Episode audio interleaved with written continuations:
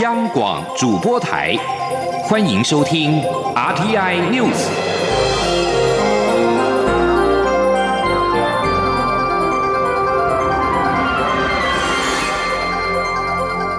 听众朋友您好，欢迎收听这节央广主播台提供给您的 RTI News，我是张顺祥。对于外界要求华航证明，行政院长苏贞昌今天上午受访时表示，为避免造成他国混淆，他已要求华航在运送物资时不要放上自己的标志，之后也会放大或者是增加台湾标示。苏贞昌并指出，改名涉及到航权等事项，不是那么简单，但政府会一步步努力来做。记者欧阳梦平的采访报道。台湾捐赠口罩协助疫情严重的国家，但负责运送的中华航空机身上标示英文名称 China Airlines，遭质疑会被误以为来自中国。除了有立委再度要求华航证明，网友也发起连署，希望证明为台湾航空。行政院长苏贞昌十四号上午到立法院备询前接受媒体访问时表示，他上次担任行政院长时，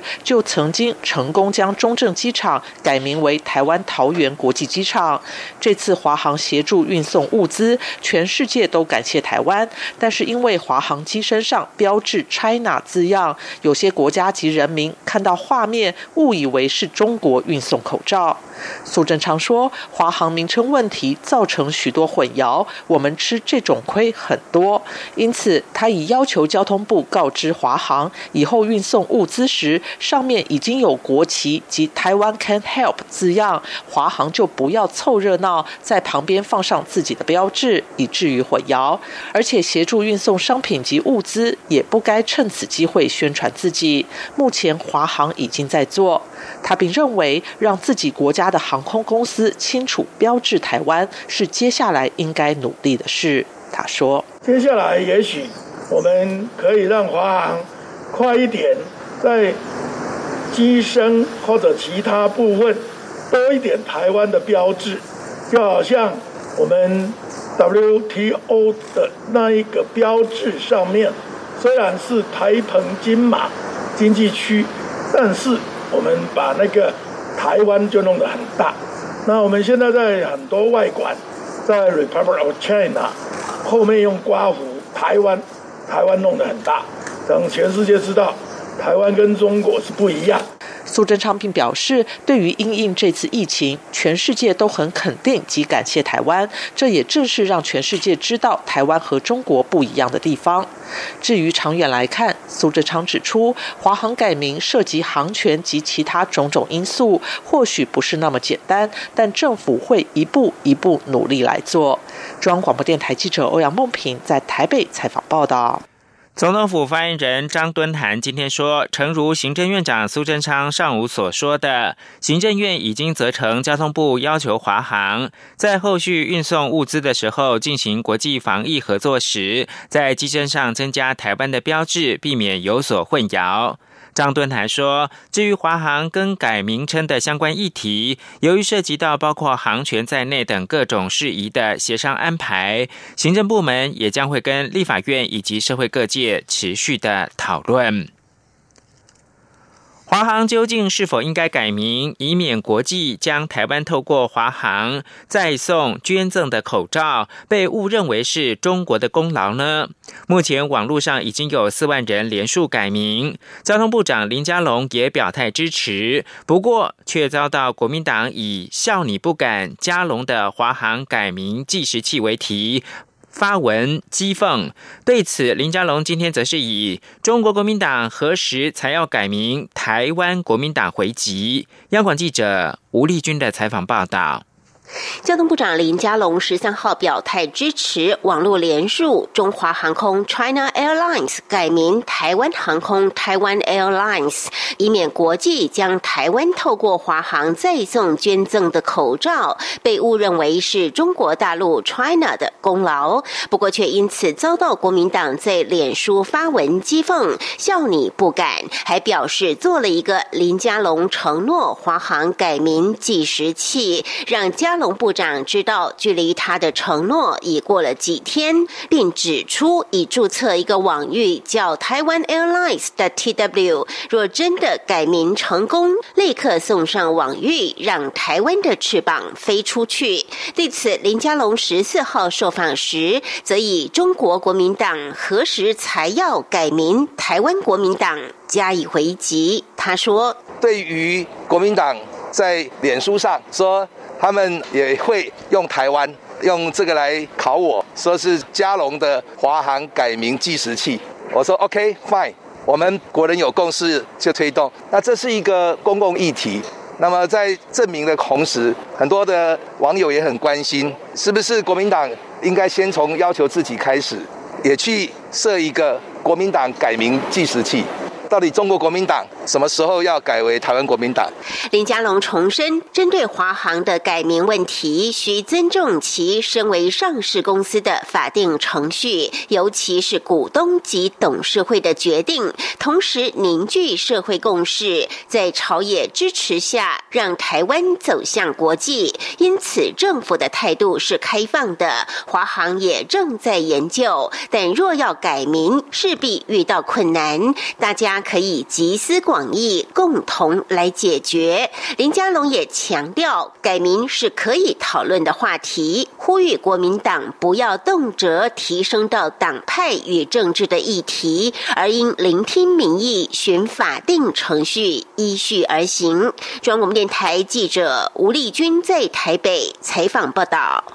国立清华大学的助理教授张小涵跟脸书以及美国哈佛大学合作，利用大数据研究 COVID-19。张小涵今天表示，国人在家附近群聚的感染风险可能不亚于到十一个警报旅游景点，所以最好的预防方式就是能不出门就不要出门。团队也统计出台湾染病几率最高以及有高感染风险的五个县市，台北市都南夸榜首，新北市、嘉义市以及新竹县市也上榜。陈国伟的报道。社群平台脸书拥有二点五亿用户，这次与台湾清华大学及美国哈佛大学工卫学院合作，提供大数据进行新冠病毒传播研究。这项跨国研究在清大生资所助理教授张小涵的主导下，已有初步的研究成果。张小涵指出，人们出远门移动距离的长短，并非决定感染率最重要的因素，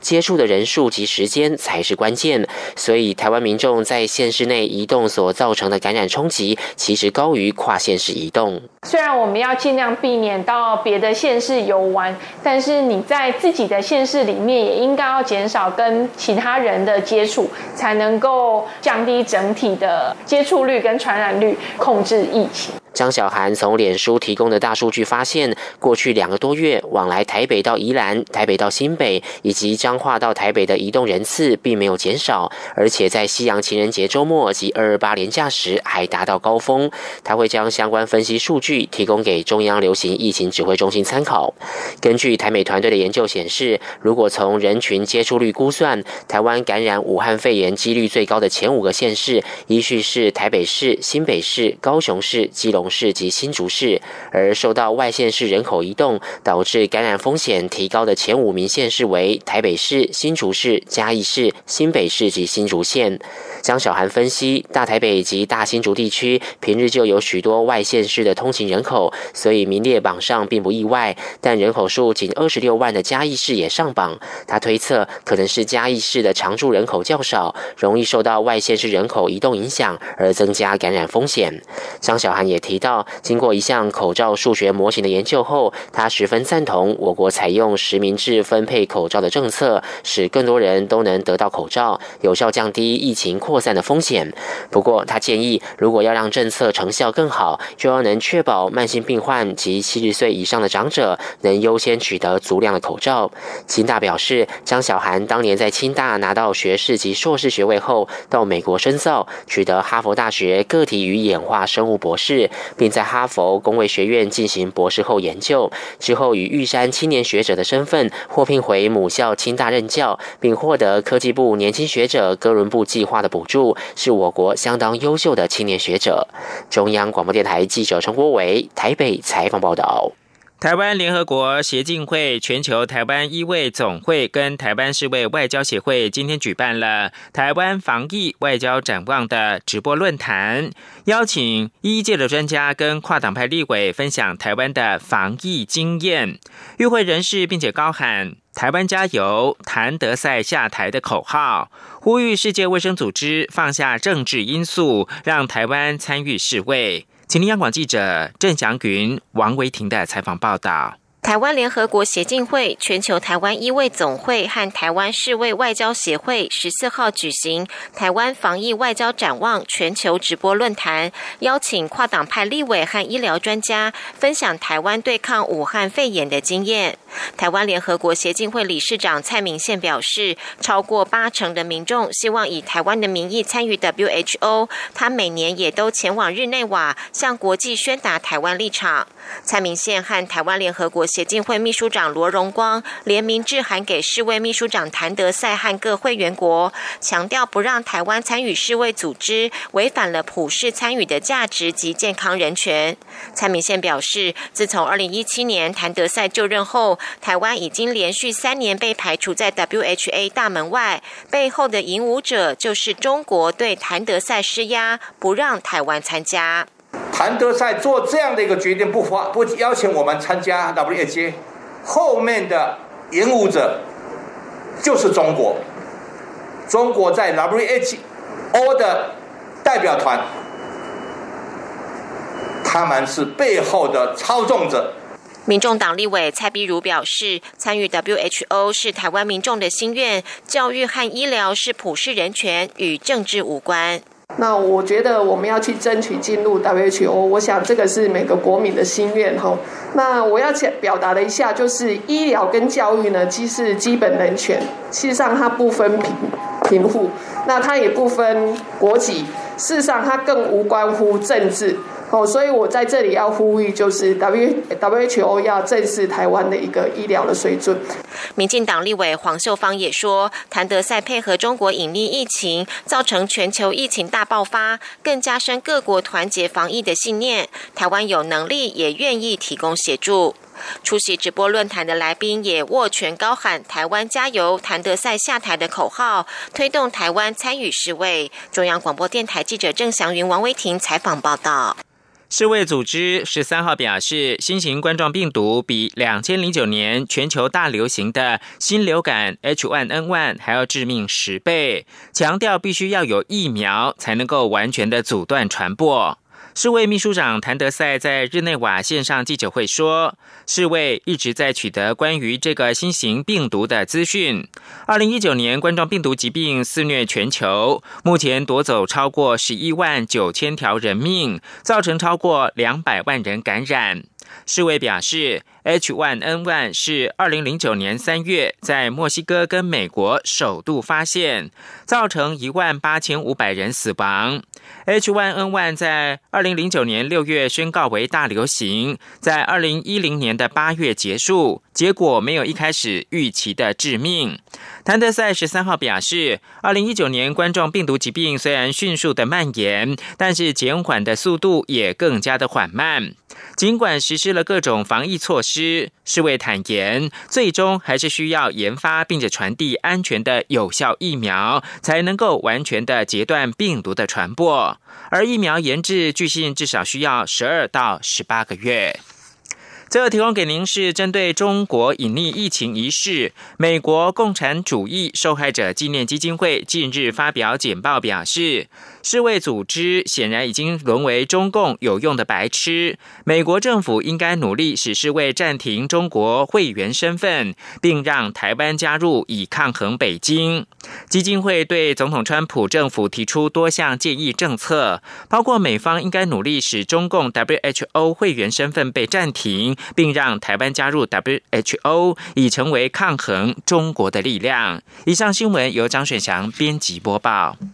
我是小儿科医师陈慕容。疫情快速变化，相关防护措施也要配合升级。搭乘所有大众运输工具时，务必做到全程佩戴口罩。屡劝不听者，最高可处一万五千元罚款。配合测量体温，避免交谈，不要饮食。出入公共场合时，请保持室内一点五公尺。室外一公尺距离。若无法维持社交距离，请全程佩戴口罩。有政府，请安心。资讯由机关署提供。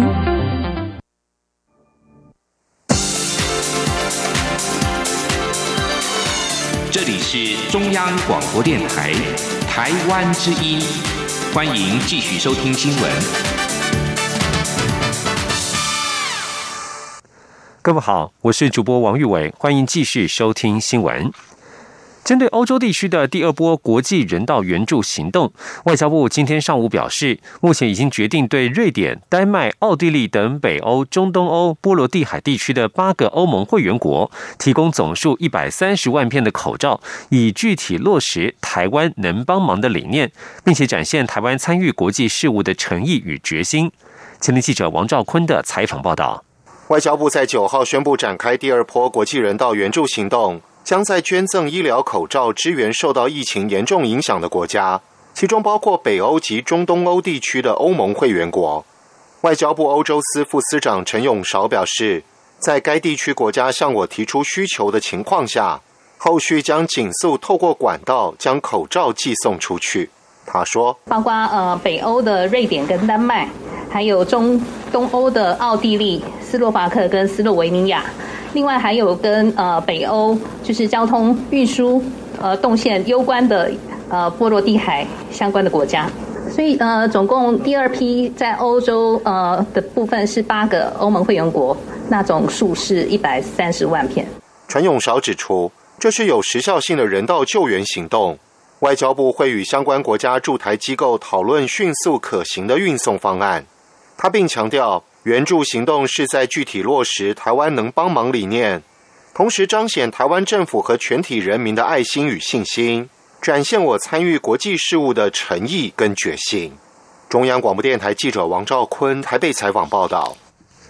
在医药消息方面。台北医学大学医学科技学院院长李友专今天表示，因应疫情肆虐，他们研发团队最近在国际黑客松比赛推出了在家 AI 快筛 App，深受瞩目。他还进一步表示，面对新兴传染病，各国医疗 AI 也正积极投入研究，但是要建构一套全世界的数据资料库，还需要更多努力。前天记者肖兆平的采访报道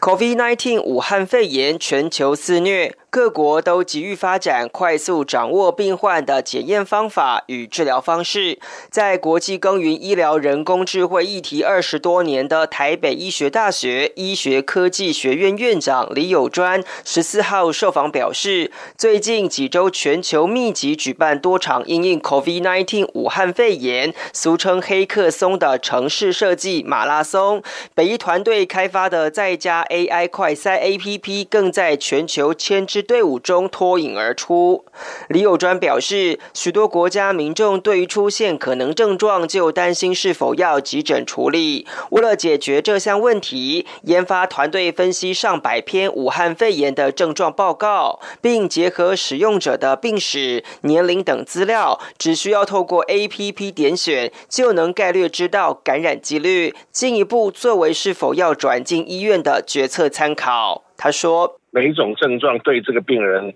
判断这个病人是不是武汉病毒的呃武汉肺炎的几率，包括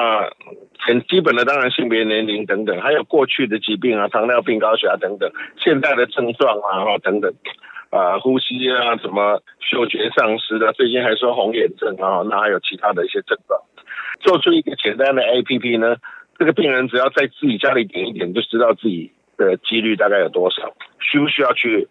去急诊。不过，李友专也坦言，AI 的应用是建立在大量数据之上，目前国内数据量还不足以全面启动，但国际 AI 界早已经开始积极备战。不过，由于各国对确诊患者的资料格式、内容细节并不相同，所以在会诊统一大数据之前，还需要更多努力。而即将担任二零二一年国际医疗资讯协会主席的李友专就进一步表示，他们已。经向世界卫生组织提出信函，希望 WHO 协助世界建立武汉肺炎相关资料的标准化。他说：“目前的状况就是还没有到有一个标准资料格式，所以第一个一个标准资料格式我们觉得很重要。然后大家必须愿意把这个 data 拿出来，哦，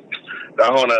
因为这个是人类共同的敌人嘛，哈，不是说，哎，我有我的资料，我不愿意跟你共享，我自己先研发。那如果这样，大概就完蛋。李友专表示，一旦更理解疾病以及累积更多资料，医疗 AI 不仅可以协助掌握特定高风险族群，也能协助人类降低恐惧。中央广播电台记者肖兆平采访报道。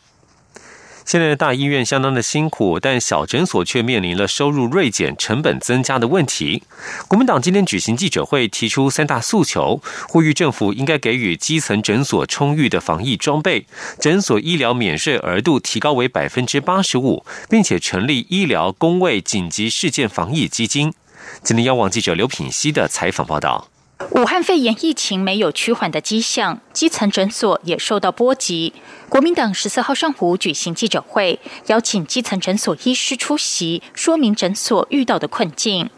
台湾耳鼻喉头颈外科医学会常务监事、耳鼻喉科医师陈建良指出，从疫情开始之际，虽然政府每周发放医疗口罩给医疗人员，但只提供每位基层诊所医师极少量的 N95 口罩，医生必须自行抢购，而且每个 N95 口罩由二十元涨到两百元。另外，包括隔离衣、防护面罩等数量也都不够，在防疫物资涨价的情况下。诊所的收入却因为疫情而减少三四成，接下来四五月的情况可能会更惨。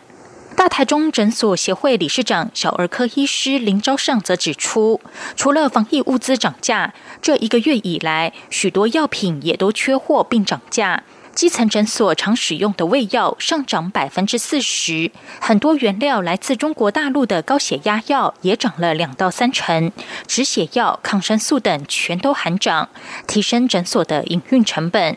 此外，不同于企业放无薪假，基层诊所的人力反而必须增加，光是每天在门口进行体温筛检的人力，就让每个月的成本提升不少。国民党文传会主委王玉明表示，政府应给予基层诊所合宜充裕的防疫装备，确保基层医护人员的健康安全。也应该将诊所医疗成本的免税额度自百分之八十提高到百分之八十五，减轻基层诊所在这波疫情中所承受的经营压力。王玉敏强调，这不是对基层诊所的纾困，而是政府必要的责任。他说：“第一点。”他们的防疫设备非常的关键，也非常的重要，所以我们请政府应该要提供合宜充裕的防疫设备。那这一些医疗成本的增加，那我们也希望政府要看见。所以原来的整个医疗成本的免税额度是八十趴，我们希望再调高五趴，来到八十五趴，也就是去看到这一些基层诊所，他们的确。在整个医疗成本的负担是加重了。此外，国民党医疗委员会主委医师蔡明忠也主张政府成立医疗公卫紧急事件防疫基金，让医疗体系面对突发性疫情事件时，能够有充足的资源与资金做好第一线防疫工作。他强调，在对抗疫情的过程中，除了关怀医师，政府也应该给予实质的帮助。央广记者刘品熙在台北的采访报道。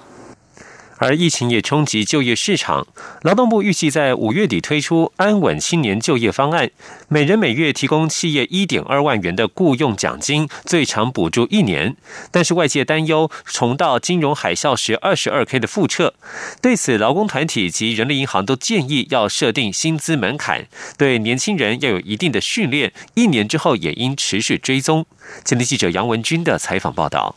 劳动部五月底规划推出安稳青年就业方案，协助企业聘雇初入职场的应届毕业生或二十九岁以下还在寻职的青年，每人每月提供企业一点二万元的雇佣奖金，最长补助一年。不过，外界担忧，当年金融海啸时，政府也补助青年二点二万元，结果却成了新鲜人起薪标准，拉低年轻人薪资。对此，台湾劳工阵线秘书长孙友莲受访时指出。过去这个时间点是各大专院校举办企业媒合的时间，但受到疫情冲击，这些活动都停办，连带影响新鲜人找工作的管道及机会。尽管一点二万元应不至于变成年轻人的起薪，但建议政府应该要设有薪资门槛。Yes 一二三求职网发言人杨宗斌也指出，除了薪资门槛外，企业应该要给新鲜人职业训练，也不能一年补助期限到了就赶人走。他说：“